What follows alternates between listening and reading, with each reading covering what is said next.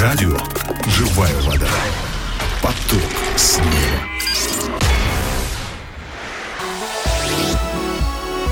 Дорогие друзья, приветствую вас. С вами Агапа Филипп. Сегодня я хотел бы поразмышлять вместе с вами над отрывком из Писания. Это книга пророка Еремии, 29 глава, 11 стих. Книга пророка Еремии, 29 глава, 11 стих. Я прочитаю. «Ибо только я знаю намерения, какие имею о вас, говорит Господь. Намерение во благо, а не на зло, чтобы дать вам будущность и надежду». Итак, о чем здесь говорится? Господь э, обращается к своему народу, э, который оказался в Вавилонском плену, и говорит им о том, чтобы они не верили ложным пророкам, которые обещают им скоро выход из вавилонского рабства. Бог обещает посетить их и вывести их из плена, но через 70 лет. При этом э, Бог добавляет, что имеет добрые намерения о своем народе и знает, что делает. А Божьи намерения для своего народа – принести им благополучие и дать им будущее и надежду. Всему свое время.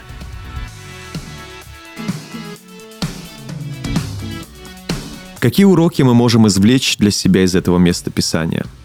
Во-первых, мы должны доверять Божьему Слову, а, доверять своему Богу и не суетиться, даже если мы оказались в трудностях. Во-вторых, каким бы ни было плохим настоящее, Бог способен обернуть его в благое будущее. Тем, кто верит и доверяет Ему во всем, Он все обернет во благо. В-третьих, не нужно во время трудности обращаться к ложным богам. Это грех. Все равно все будет так, как запланировал Господь. И через что бы я ни проходил, Бог готовит для меня лучшее будущее и укрепляет мою надежду на это. Верный Богу до конца наследует это Божье благословение.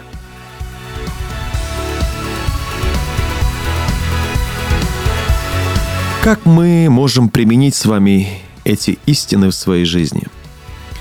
Во-первых, не бойтесь и не позволяйте страху завладеть вашим сердцем. Бог все знает и готовит для вас выход из этой проблемы. Если вы сейчас находитесь в трудностях, то, во-вторых, не переставайте доверять Богу и Его Слову. Верный Богу до конца обязательно унаследует Его благословение – верующим и доверяющим Богу все содействует ко благу. В-третьих, во время трудностей, какими бы они ни были, не обращайтесь к ложным богам, гадалкам, ворожеям и так далее.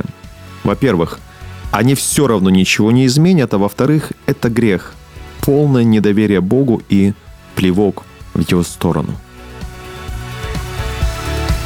еще раз поразмышляйте самостоятельно над этим местом Писания и примите решение, исходя из тех уроков, которые вы лично получите от Иисуса. И а, поделитесь, пожалуйста, этим словом сегодня с кем-нибудь.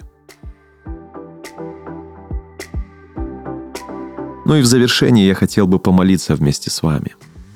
Великий Бог Отец, Ты держишь всю эту вселенную в своих сильных и могущественных руках. Также ты держишь в своих руках и мою жизнь. Поэтому научи меня не суетиться во время трудностей, ни в коем случае не обращаться к ложным богам, не роптать на тебя, но до конца доверять тебе, ведь ты, что бы со мной ни происходило, способен все это обернуть мне во благо. Ты знаешь о моих трудностях и уже готовишь ответ и благословение. Только помоги мне оказаться верным тебе до конца. Во имя Иисуса Христа – я молился. Аминь.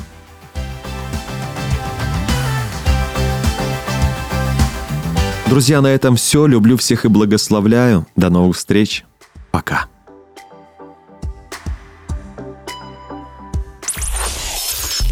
Не вешай нос. Все в Божьих руках.